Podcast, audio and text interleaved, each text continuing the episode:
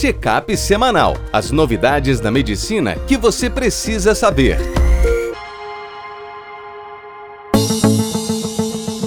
Olá a todos, meu nome é Ronaldo Gismondi, eu sou editor-chefe médico do portal PubMed. Bem-vindos a mais uma edição do Check-up semanal com as novidades da medicina que você precisa saber para começar a semana atualizado. Hoje a gente vai falar de um negócio chamado Síndrome do Impostor. Vocês conhecem? Choosing Wisely, em ginecologia. Ultrassom endoscópico para biópsia de nódulo pancreático. Anticorpos da vacina do Covid passando da gestante para o feto. E o uso de amoxicilina em infecção respiratória de crianças.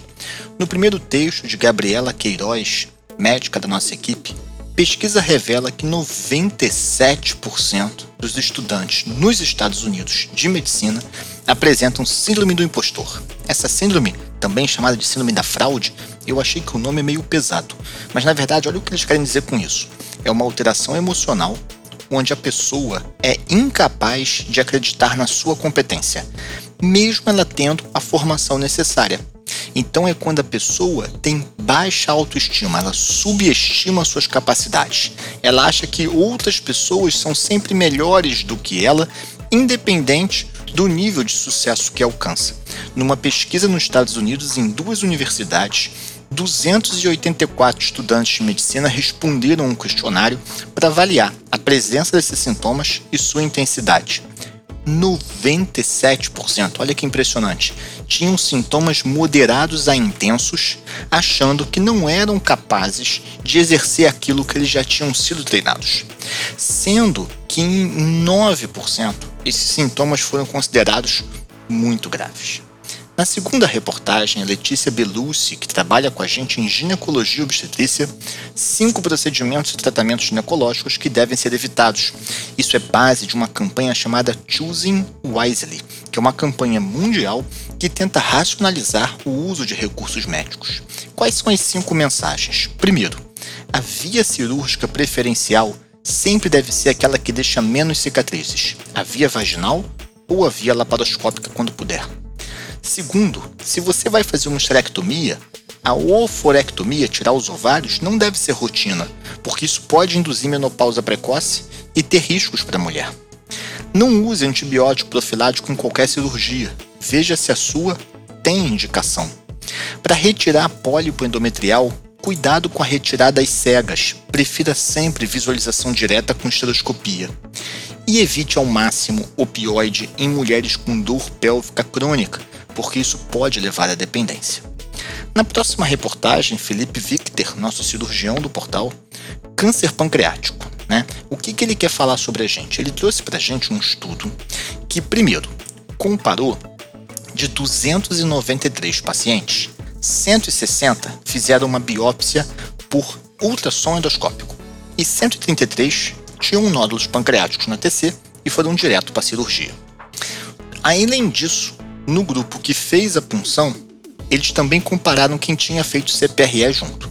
Então o que, que eles concluíram? Primeiro, quando você compara quem fez ou não punção, a punção ela tem um risco teórico em outros trabalhos de disseminar o tumor pelo trajeto da agulha, mas nessa pesquisa esse risco não apareceu. A punção também foi segura, 1,3% só de complicações. Ela teve uma sensibilidade para detectar o câncer de 80 a 90%, melhor do que a da CPRE, que teve só 45%. Além disso, a CPRE teve um índice de complicações bem maior, 10%. Então, o que, que eles querem mostrar? Quando você tem um nódulo pancreático e puder fazer a biópsia por ultrassom endoscópico, isso é seguro e isso permite uma sensibilidade de 80 a 90% para detectar o tumor, o que permite, em alguns casos, uma quimioterapia neoadjuvante para tentar melhorar o resultado cirúrgico. Na próxima reportagem, novamente de Letícia Belucci, ocorre imunização fetal após vacinar gestantes contra a Covid-19? Então, uma pesquisa realizada em outros países com pacientes que tomaram Pfizer ou Moderna. Eles observaram que 100% das gestantes conseguiram passar o anticorpo IgG tipo anti-S por cordão umbilical, ou seja, o anticorpo relacionado ao funcionamento da vacina atravessou a placenta e passou por feto, o que reforça a importância com esse tipo de vacina das gestantes para minimizar o risco de ter Covid-19. E para finalizar, uma reportagem muito interessante de Roberto Esteves, nossa editora de pediatria, o uso de amoxicilina para o tratamento de infecções respiratórias em crianças. É, aqui a gente está discutindo o seguinte: esse é um estudo britânico que utilizou o chamado JP, os médicos de família deles.